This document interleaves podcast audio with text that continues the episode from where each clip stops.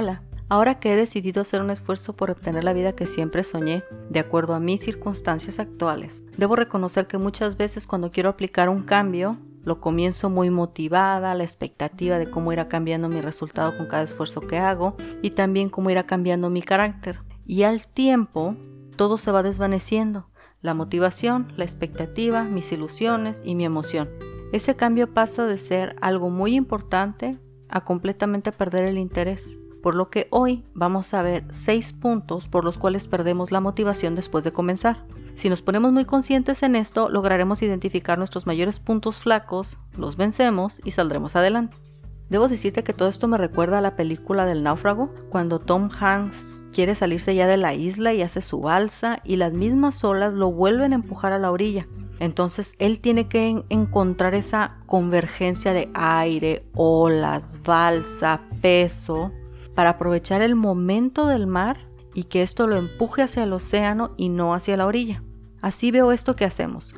Buscamos la meta, la trazamos y aprovechamos el momento para alcanzarla y que no nos mande otra vez a la orilla de nuestra vida, así como la hemos construido, sino al océano de las nuevas oportunidades y aquellas cosas que de verdad queremos y podemos alcanzar en este punto de nuestra vida. Piensa en al menos una cosa que hayas querido y aún puedas obtener. Bien, ¿por qué perdemos motivación después de comenzar? El primer punto es, planificar siempre va a ser más divertido que ejecutar. Generalmente cuando nos ponemos a planificar, nuestro límite es la imaginación, así que generalmente suele ser un proceso muy emocionante. Pero al día siguiente, cuando hay que luchar por aquello que queremos, todo parece ser un poco más desalentado y menos placentero. El número dos es perdemos la vista del resultado final. Es muy importante recordar qué es exactamente lo que queremos obtener.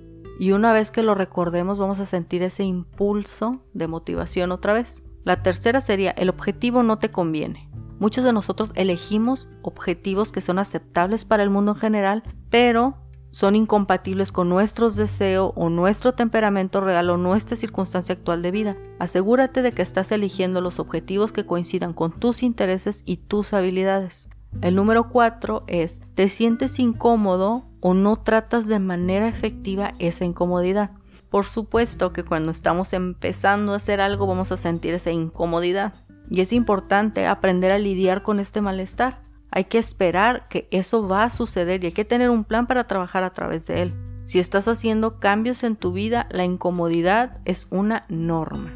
Además, toma en cuenta que parte de ser adulto es saber lidiar con la incomodidad parte de ser maduro es aprender a lidiar con la incomodidad. La número 5 es tener demasiados pensamientos negativos. Muchas veces los pensamientos negativos nos comienzan a paralizar, nos llevan a racionalizar lo que queremos y muchas veces nos detenemos. Aunque realmente no parece que tenemos el control sobre nuestros pensamientos, sí lo tenemos. Nosotros podemos elegir en qué queremos seguir pensando.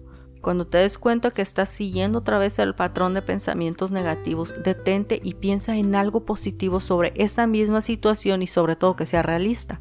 Y el número 6 es estar atrapado en viejos hábitos y rutinas. Cuanto más viejo sea un hábito o una rutina, más difícil va a ser romper ese patrón.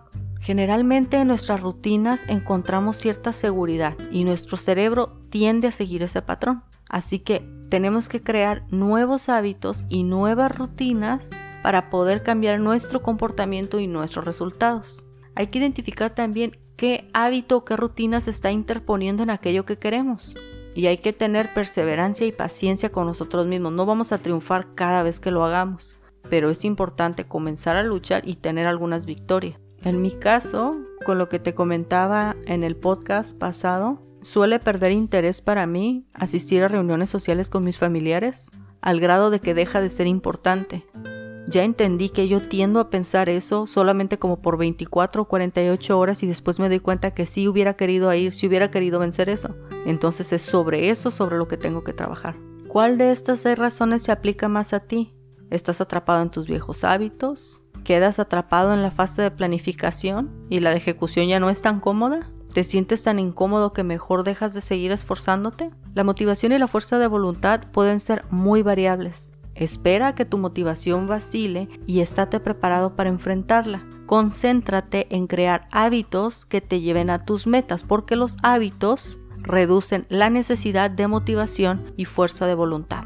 Nos vemos la próxima.